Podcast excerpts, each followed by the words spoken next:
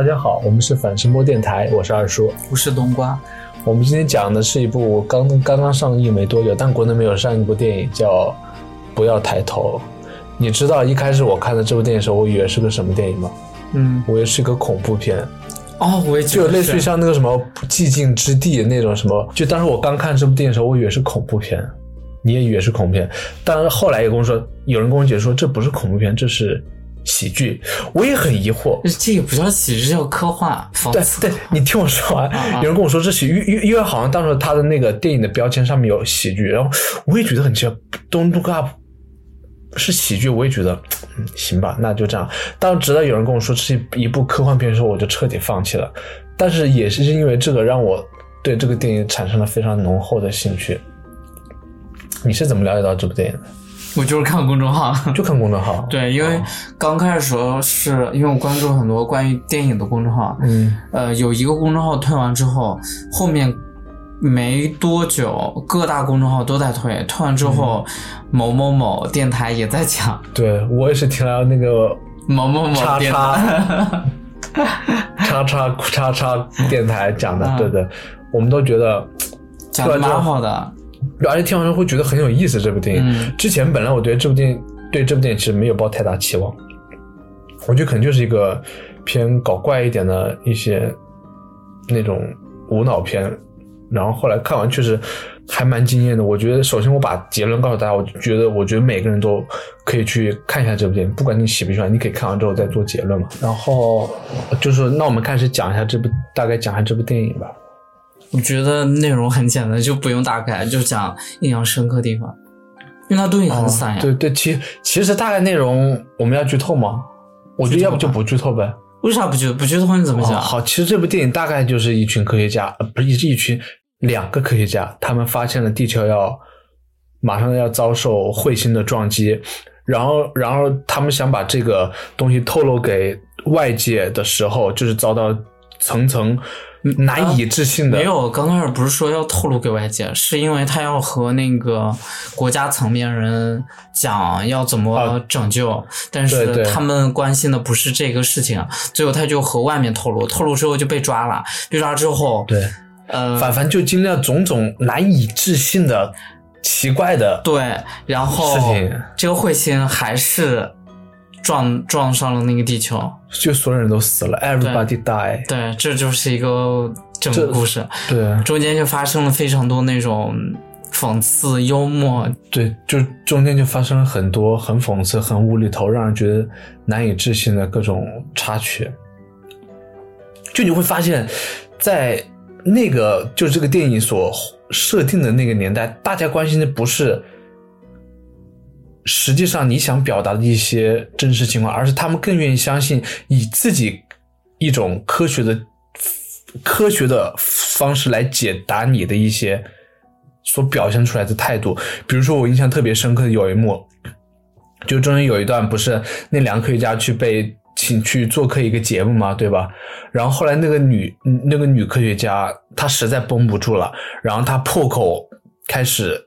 大肆的吐槽说这个事情是真的，为什么大家都不放，大家都不相信我们说的？我们马上就要死了，因为有彗星马上撞击地球了。然后他愤然离场，然后最后得到的反应是，大家说他是不是有狂躁症？我有狂躁症的话，我可以介绍给他一个医生，可以治疗他的狂躁症。就这点，就让我变得开始越来越无语。这件事情，就大家我感觉都特别的自大，就他完全不考虑真实情况，反而去自说自话。这就是我对。这部电影感到最痛心疾首的一点，痛心疾首倒不是一个，我是觉得它更多就是讽刺，对，就是讽刺。哎，但是其实我觉得这部电影的那个美术效艺术效果和它配乐还蛮蛮有意思的，你不感觉很复古吗？嗯，没觉得，我觉得它就是一个比较流于市场的一个流媒体，就是网飞的嘛，他做的那种就是。就是一个当下的一个一个迎合市场的电影，它不迎合市场吗？它怎么不迎合？它迎合我们大众，它可能不迎合它，因为它把所有人都骂了一顿，所以不迎合。但是它迎合的是我们呀。但是我感觉就是我我听那个电台里面说，其实这部电影在国外它是好评率是非常低的。嗯，对啊，但是其实所有都骂了一遍。对啊，那其实说如果他迎合大众的话，他为什么？但是反正在国好像在国内，就是我们国家，就是我听到一些评论还蛮好的，就可能是我们思考方式不一样。他讲的是大部分都是美国的，对，确实是的。其实我觉得比较深刻是几个大的反转吧。就如果我们没有听电台，我们看这部电影，你会发现很多反转真的是我们以为会怎么样，但其实反而他最后没有那个样子。就一些我以为，我以为的反有一个点就是他回到家，他可能就是那个科学家，男科学家，他上了一个电视台，他和电视台的主持人呃上床了，上床之后。被他老婆发现了，他老婆怎么发现我都不知道。嗯，没怎么说，无无所谓，不重要。就知道之后，他老婆就很生气，把那个药就扔他身上就走了。后来他受到种种磨难、挫折什么的，他回到家了，回到家说对不起，然后这是给你准备的花，就是我们可以来一次家庭聚会嘛。他老婆居然同意了，不应该同意吗？我觉得。我的性格我不会同意，但这个你这是最后一次，大家都要最后一次又怎样？你也不会同意，不会同意。天呐，就无所谓，反正就是我们就是我不把末日当末日，也不把每一天当做终结什么的，就是该终结终结又怎样？它只是每一天而已。所以我我生你的气，我还是一直都会生生气。你是一个活在当下的人。我觉得我印象深刻是他每个反转的点，就是因为当时候，其实我觉得我现在看这部电影的时候，我是没有太多的精细点了，因为我当时听他们讲电台的时候，我觉得我已经了解的很透彻了。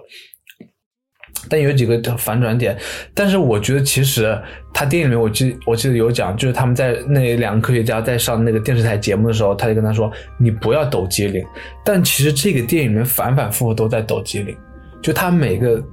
反转的点都是在抖机灵，比如说他一开始那个他们去找那个总统的时候，总统就是就在他们讲科学到时候表现特别不耐烦，然后说哦你们这个什么百分之百其实并不那么准确，然后他跟他陈述了一个非常准确的数字，比如说百分之九十九点七二的时候，然后那个总统会直接把这个笼统的概括为百分之七十。嗯，就这些，这些其实都是一些很抖机灵点，就是当然让你看起来会特别的有现实的讽刺意味。嗯，我觉得在媒体上，在那个社交上抖机灵这个程度用的非常的大，但是在那个呃，像白宫里面，他不是说抖机灵，他就是为了维护自己的利益，选举对利益，那那就其实还是一种现实的讽刺意味嘛。对啊，但是媒体那个我我真的很受不了。媒体哪个？嗯，媒体的宣传，包括那个社交媒体上人，就大家对着自己脸发火箭那种，是吗？嗯，对吧？就是很对着自己脸发火就是，这种不，Don't look up，Please look up，就这种奇奇怪怪的东西，我不知道为什么，我发现大家很喜欢在这种他们上面去跟风。就这个东西哦，我们大家知道就行了。我们来静静等待这个末日的降临，或者等待这个科学的成果就行了。为什么大家非要去用自己的方式去模仿这个东西，然后让大家都来看到？因为那个时候他们还是不相信这个事情。你还记得那个时候还没有人开始说抬头运动什么的，那个时候还没有。那个时候只是发生一件事，是与嗯国家选举了一个美国选举了一个那个呃将士。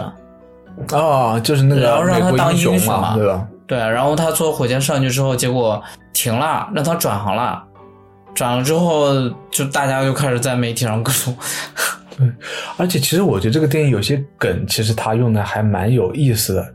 就比如说，我命名这个星体叫叉叉叉，但是我同时也叫叉叉叉，但是我发现这个叉叉叉要毁灭星球，大家会认为是叉叉叉毁灭了星球，而不是这个星体毁灭星球，因为这个星体叫叉叉叉。没有，我不是觉得大家都觉得是你在毁灭，而是觉得，嗯，就当做一种毁灭性的物体以人的发现来命名，感觉很奇怪。不是，就是我觉得大家会把这个东西太过分的娱乐化了，就这种感觉会让人觉得特别的极度不适。反正我是这么觉得。对啊，但是很多东西为了让一些人接受，做的特别多的娱乐化呀。嗯，其实有些东西明明是很严肃的，但是非要让大众接受，然后搞得非常娱乐化。我就觉得，你觉得啥？觉得很觉得你能接受这个？我觉得很过呀。对，是很过。我就是这个意思，我觉得很过。就是有些东西你该严肃就应该严肃。对。然后你还记得那个科学家和那个博士什么准博士是吗？嗯，密歇根州立大学的博士，然后瞧不起他们俩。嗯，对，他说那个啊，你是哪个学校啊？这个学校，这个算什么学校呀？他没有这么说，他说哦，你是密歇根州立大学的。然后旁边那个博士姐，你你知道我的那个大学大学成绩吗？啊？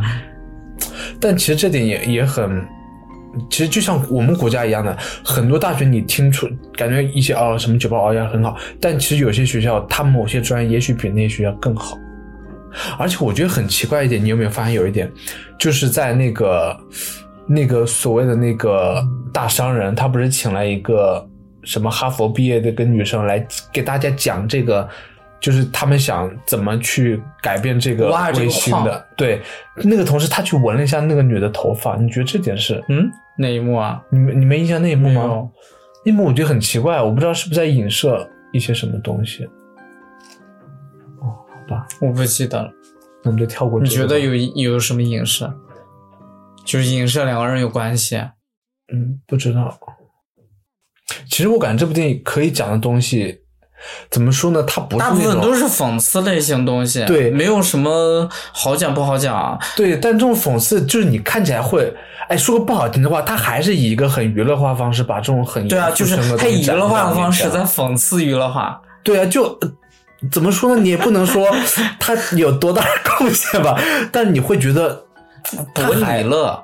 不是伯尼勒，我就是伯尼勒。这个电影就是伯尼了。但是我觉得我看见，我觉得很深刻，深刻不至于啊。他就是以一个你喜欢的方式来取乐你，你不觉得他就是为了取乐你吗？他哪有给你讲什么深刻道理啊？不过也是的，你想想看啊，他以一个非常娱乐、非常具有流流行对流行夸张手段的方式给你。讲述这个其实看起来很深刻的故事，对吧？但是同时，你看他们去参加那个电台的时候，不是电台，他们去参加那个电视台的时候，嗯，他不也是说吗？我们要用让观众，我们要让观众更好、更轻松的理解这个事情。其实他们，其实哦，那你这么说，我们还是受到了这个电影的影响。什么影响？就像你说，我们无时无刻都在受到娱乐化的影响吗？对啊，就是我们始终都没有逃离这个怪圈，对，逃离不出来呀。好难过，我觉得。你不是一个那个完全一个上帝视角，你就是真实的存在这个世界上。你你所遇到的所有信息都是都是避免不了的，你怎么逃得出去？你只能说你尽力去分辨是信息的真与假。我还是那个想法，就是你努力分辨，是你做出的唯一的。看似有用的顽抗、抵抗，是意义不是很大的。嗯，是的，有可能。唉，就是你感觉，就就就好比说，你是一个很正义的人物，你说我要追求正义，我要不不被人把握，那说不定你就是那个上校。你说那个英雄，对吧？你觉得对啊？我在为我在为美国争取权利，我要当美国的英雄。然后上那个飞机之后，总统说：“我们来为这个英雄欢呼吧。”然后你说：“我要做一个正义的人物，不要被把握。”你看，你你有可能你就是成为一个他呀。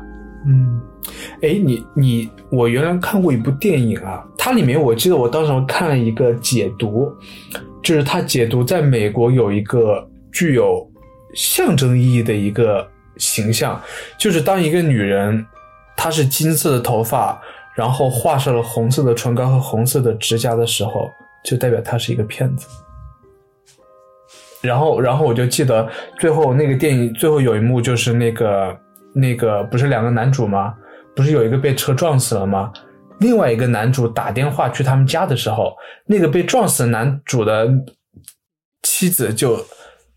接的电话说他死了，出了车祸是意外。然后当时那个展现展现的画面就是那个女的烫了一头金发，然后涂的红色的唇膏，然后她的接电话的手指的指甲是红色的。这部电影里面也是，其实我发现它也还是有一些有了那个总统嘛，对文化影响在里面的。我觉得可可能有些东西我们看着很热闹，但是实际上你不是那个国家人，也许有些文化传统你不了解的话。可能你了解之后会感觉这部电影会，我觉得这个电影就是会存在下雨，也没必要说了解特别深刻，对，就是要懂一些，就是看完这个电影，看到哪个情景哈哈大笑，乐一乐就可以了。它就是一个娱乐化的电影，但这个它不是一个，不是一个说要给你讲，让让你深思，让你对吧？它就是一个娱乐，它不是个纪录片。我明白了，你你可能是那种如果在末日之前、末日的时候，你会看一部纪录片的人是吗？看纪录片是因为难过，是因为 是因为想发散，就是想引开自己的注意力。但都已经末日了，我为什么还要引开自己注意力？末日就末日呗，那又怎样？嗯，好吧，末日都已经末日了，你还想？还想搞一些大动作吗？有什么意义呢？有对啊，有什么意义呢？你干脆还不如在家里面你看一个综艺，对吧？看个电影。哎，后面那时候没有网了，你综艺都看不了。那就看书吗？对吧？无所谓咯，挺好的。哎，像你这种人不给社会添乱，真的，我就应该，应该鼓颁个奖是吗？应该鼓，应该颁你什么诺贝尔和平奖？我都已经死了，我还要颁一个奖，就很讽刺啊！这就是一种讽刺啊！是啊，然后就世界末日了，看你在为为社会做了贡献，我给你颁了一个诺贝尔和平奖。哎，我觉得应该在末日的那一天啊，然后在全球直播，就是诺贝尔和平奖颁布给全人类。全人类都是有什么用呢？就是一种，嗯，可能比较，哎，我觉得这也是一种拍电影的可能一种结尾的方式，也蛮有意思的，对吧？你怎么颁给所有人？你颁给所有人一一人一个奖牌，口头表扬，口头啊，口头啊，口头就是一种很这个口头表扬的东西。就这个口头表扬特别像那个你在学校的时候，那个校长说，表扬你们每一位，我们所有的师生都做出了伟大的贡献，就是这种感觉，就是。就是很讽刺嘛，我觉得，哎，但说实在话，我觉得这部电影，即使你不去了解那些背后的隐喻，你也很明确能看懂他想表达什么意思。嗯，其实他有有明喻有暗喻，都有，就你看的很明明显这个东西。但是不得不说，我觉得这部电影还是展现了一些这几年的一些社会变化吧，一些风潮，就是一些你。你相信娱乐化东西，但是你反而不愿意相信一些科学的东西，就是感觉你说你在逃避吧。我觉得这个电影哪怕是放在前前前几年，就是呃，哪怕是一零年，这个电影都会很很引起共鸣，因为那个时候就已经娱乐化也也已经很明显了呀。现在娱乐化更爆炸。但你觉得新冠这个事情会让人发现更多？那所有人都在家里面，然后盯着手机是吗？不是，就是他他这边很多人表现，比如说就是娱乐化，就是就像现在社会上有些说不要戴口罩什么之类的，就就是其实我觉得在某种 分为两派，一个是不要抬头派，一个是抬头派，然后他们互相殴打之类的。对，戴口罩就是戴口罩派和不戴口罩派。对啊，我觉得其实还是反映了一些。社会现实，我觉得还是挺像的。你看，他说那个不要抬头派，就是说我们我们要那个，我们不要抬头，对，他他不让你们失去工作机会，对，我们不要抬头。然后那些非法的居民会侵入我们的国家，然后各种政策都会影响到我们。只要我们一抬头，我们就输啦。就好像是那种你你认真你就输了那种感觉，就是你哎，只要你抬头，你所做的嗯。不要说你的生活、你的国家、你的生，所有方方面面都会受到影响。嗯，不管什么方面，哪怕你走路被磕到，就是因为你抬头了。你 不要抬头。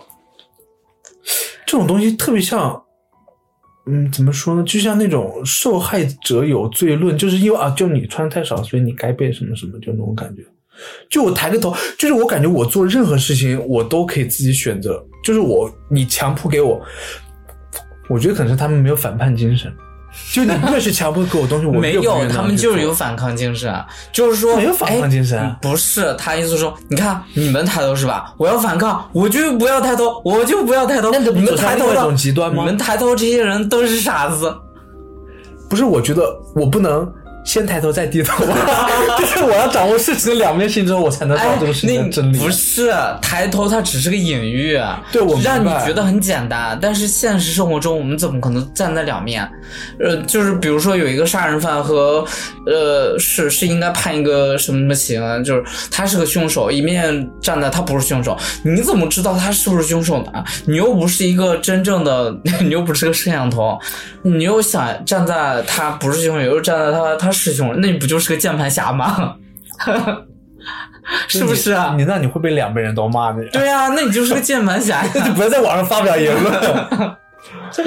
不过也是的，因为他这个东西怎么说呢？就是特别直观，只要你抬头，你就能看到彗星朝我们飞过来；只要你不抬头，对，他他用就有种眼不见心不烦的感觉。他用一个最直观的方法，对，来表现。当然现实生活中不可能，我们只是用一个最简单。嗯，最直观的一个方法就能断定自己站的这一方是不是真理，嗯，断定不了，所以这才是复杂性。然后这个电影其实还展露，就展现了很多，就是在在这个事情发展发展的过程中，很多人的一些一些态度吧。比如说那个女主，她当时不是被赶回家嘛？然后她爸爸就不让她进门，嗯，就是在家不要谈政治，对吧？但是但是我你知道为什么不让她谈吗？为什么？你没你没看到他的台词吗？我看了，因为他们相信这个彗星会给大家带来工作机会啊。嗯，对，对吧？然后他就觉得你这样做就是可能会让我失业啊。对，就是类似意思，就是可能对大家都不好，就这个意思。会让会让他父亲失业，所以他父亲就抵制，说你不要在家里谈这个东西，你也不要和我讲这种东西。就是我可不想因为这个东西我我要失业。你就应该，你就不应该发表这个言论，不然的话，国家就让我们失业了。那那那那那那他，我觉得很奇怪一点，就是他觉得，那他到底知道这个卫星会带来什么吗？他如果不想谈论这个东西，就说明他要逃避，对吧？如果他要逃避的话，就说明他在某一种程度上，他知道这个东西会带来什么威胁。如果他知道可能会有，不是啊，他也不知道这个彗星会会导致那个那个。就算你你说这个彗星会导致地球灭亡什么的，但是国家说的呀，国家说国家说不会，我们有好多手段。然后现在，请注意是美国政府说的啊。行，我来说，嗯，对对对，就是说你你不要抬头，你你只要不不抬头，我们就把这个事情解决掉。解决掉之后，大家该怎么办怎么办？现在让你抬头，让你看，原因就是。就是你要跟随他这个言论，那你就受到影响了。你受到影响，结果是什么？就是，就是我刚刚说的失业。他们这样就很像骆驼，不不是骆驼，鸵鸟。鸵鸟，对对对。哎，就是有时候会看到，就是你在看这部电影的时候，你不知道该怎么，就是在在哦，你这样说确实像鸵鸟。你看，比如说新闻说我们要把这个事情很简单、很轻松的说出来。把头都埋在沙子里，对，然后两个主持人那个谈话很搞笑。哎，那你说那个喜欢那个那个男主的那个女主播，她到底知不知道事情的真相？我感觉她应该在某种程度上，她应该是比较了解的。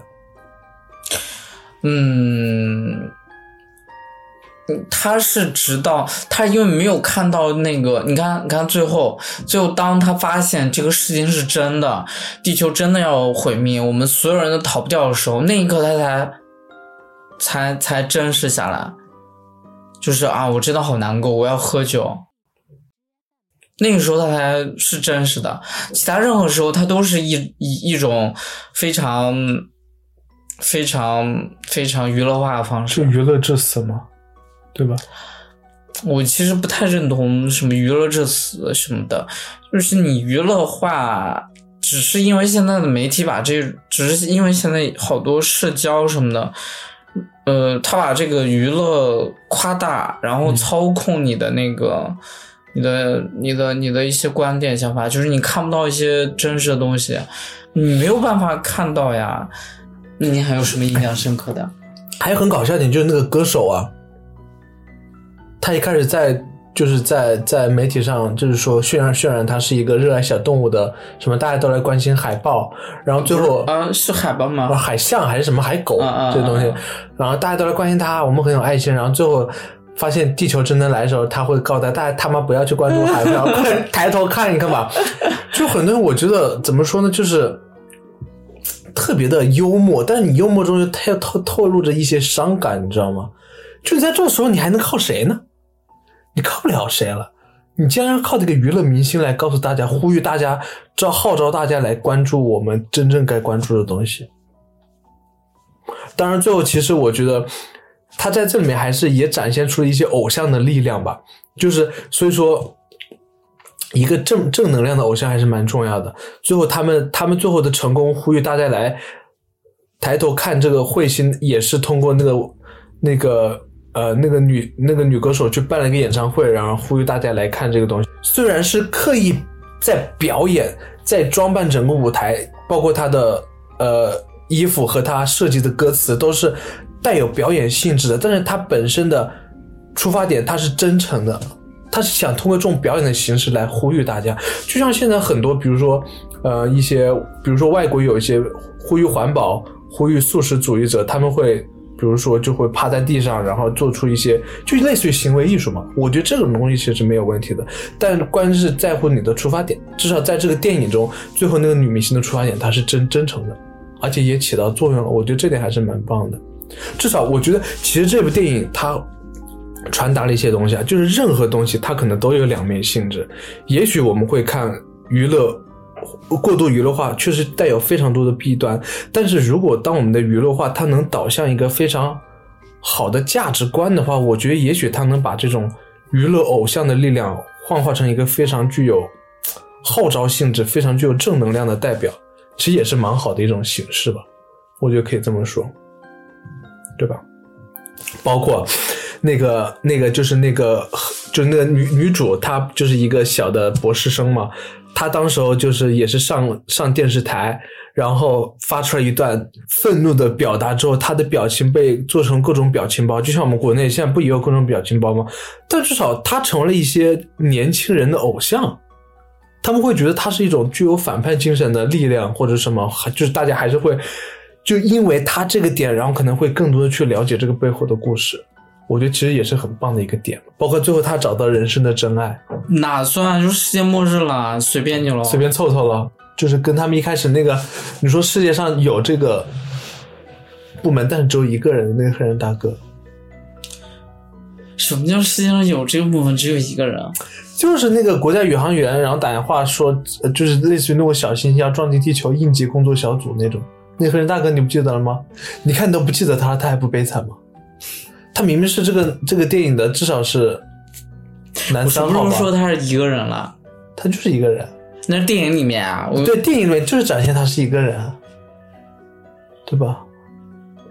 反正 可能什么？那你说，如果你你你在真正末日的时候，你会想干什么呀？这我觉得你可以好好思考一下这个问题。如果你是在。面临末日的情况下，你要干嘛？就是比如说，你现在就一个小时。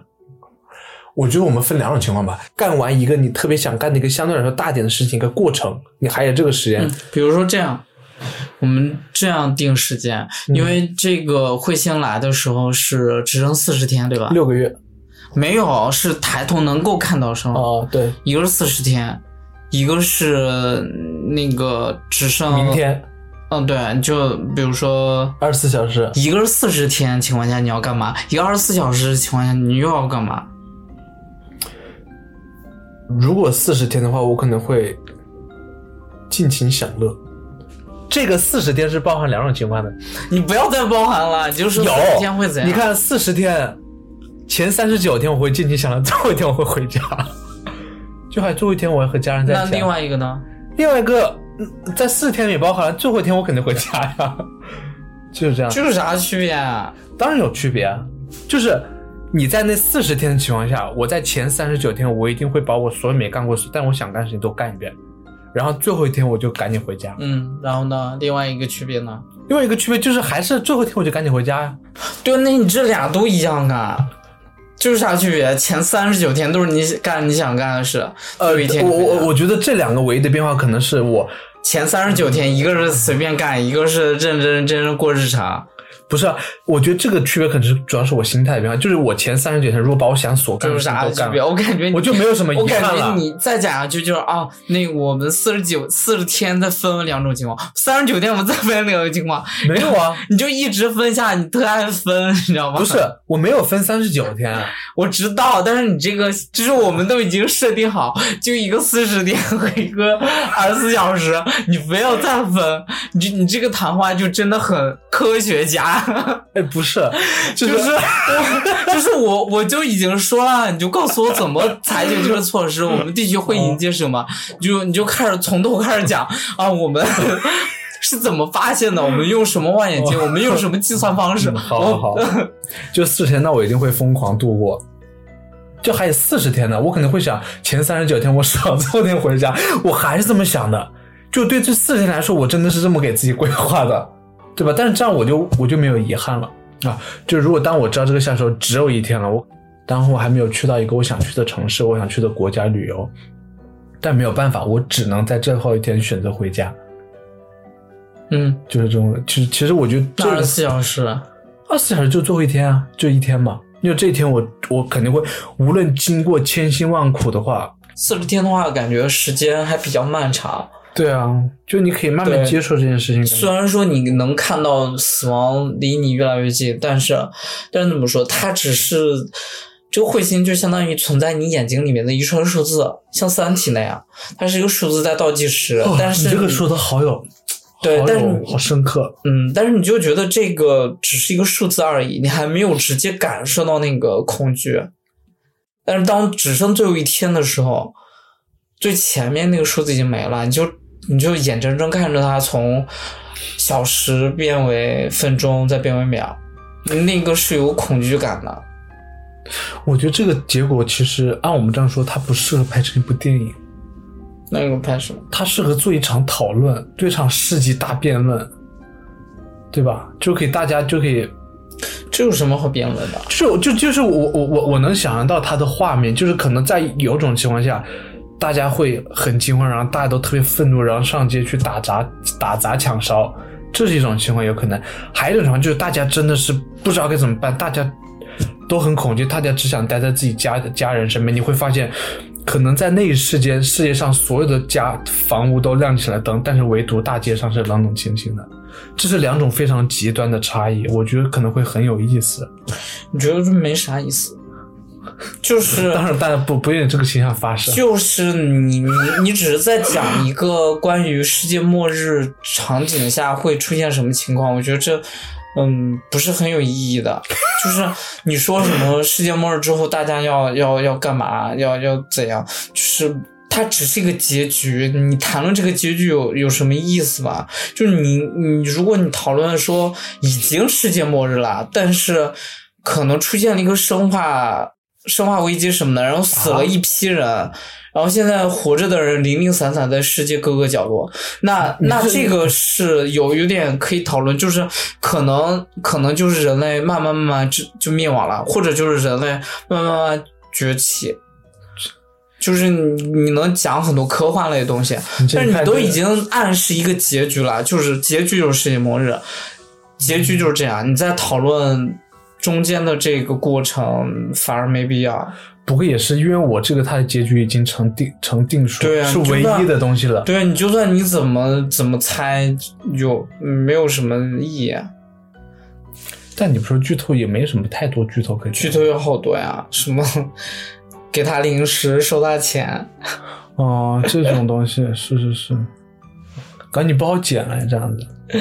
就 就随便讲，但是问题是这个剧透讲出来也没啥有意思，就是搞来搞去都是一些不是讽刺这个就是讽刺那个。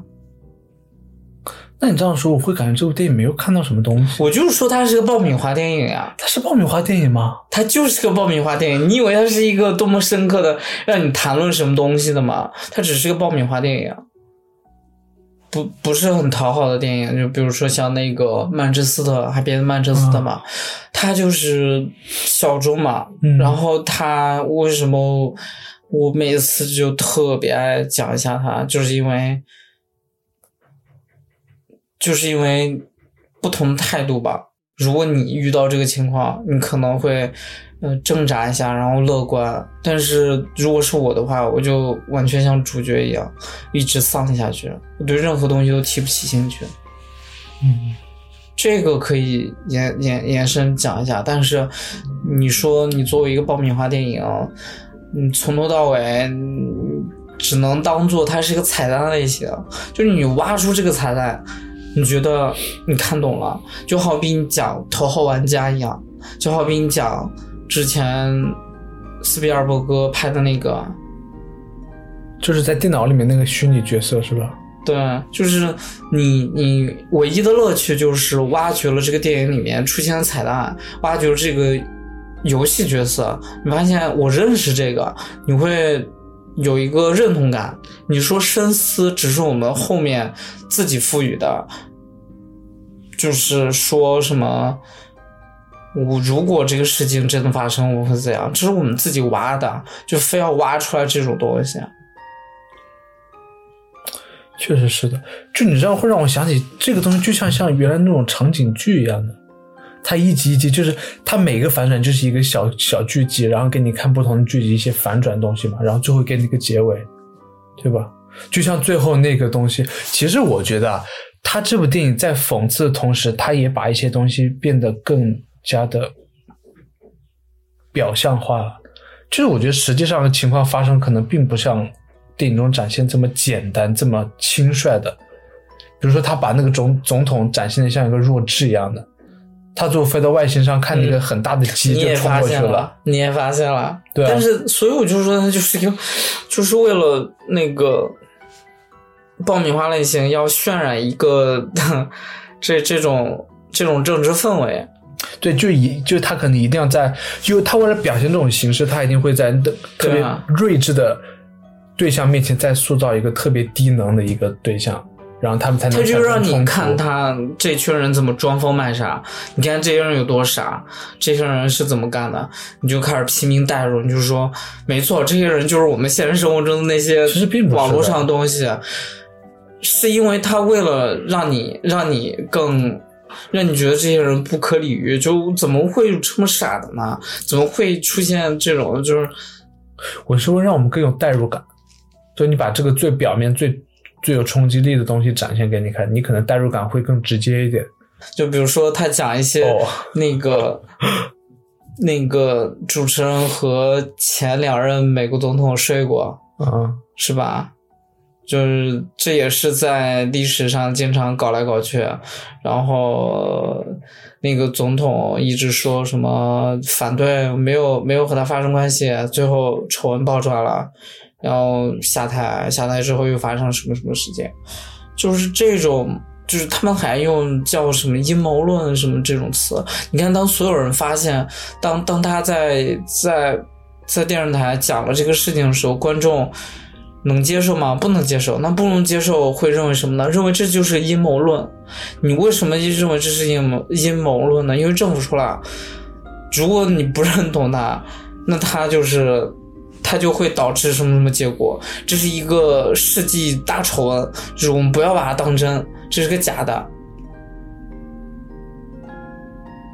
你怎么戛然而止？继续啊！就我就刚刚在你讲的过程中，我突然想到一个问题：你觉得这部电影和《流浪地球》类不类似？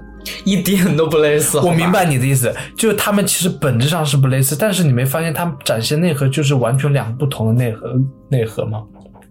就我原来听过一个很牛逼的说法，我觉得很有道理。就是他说，《流浪地球》是很明显的展现了，就是东方或者中国对家这个思想的传承，就是设定都不一样啊。对，设定是不一样。你你你，《流浪地球》设定是什么？是我们有有机会逃逃离，我们做了好多，就是大家万众一心来逃离这个轨道。但是那个他这个设定就是彗星。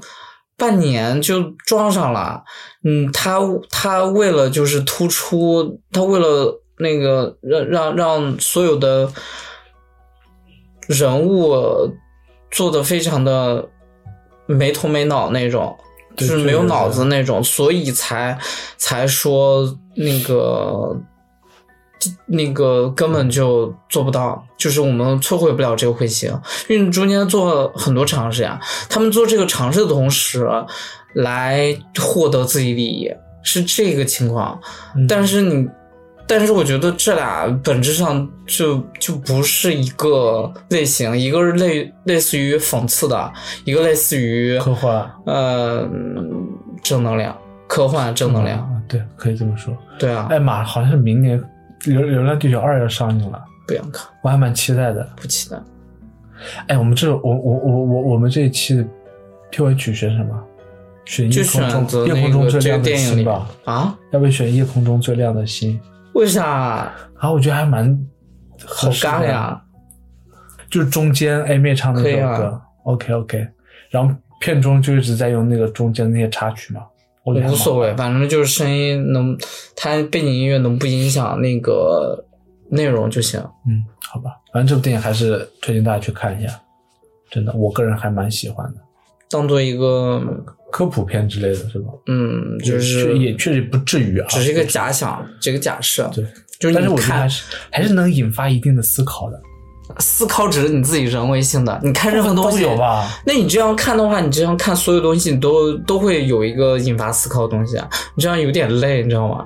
就你看电影，有些电影你哈哈一笑，乐一乐就可以了，就不要把它想的。就是啊，这个镜头、这个画面、这个隐喻代表了什么什么什么？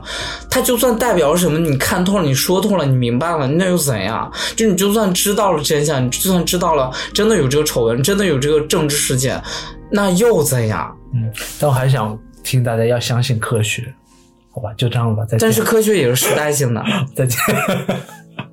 我就是喜欢怼回去，是是有时代性，但是时代科学是在发展的嘛？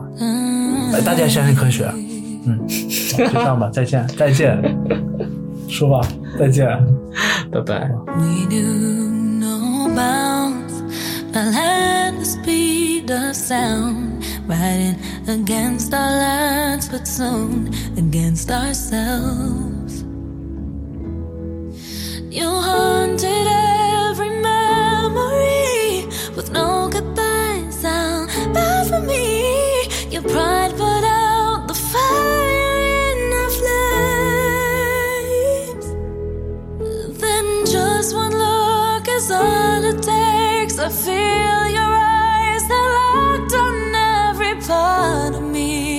And then my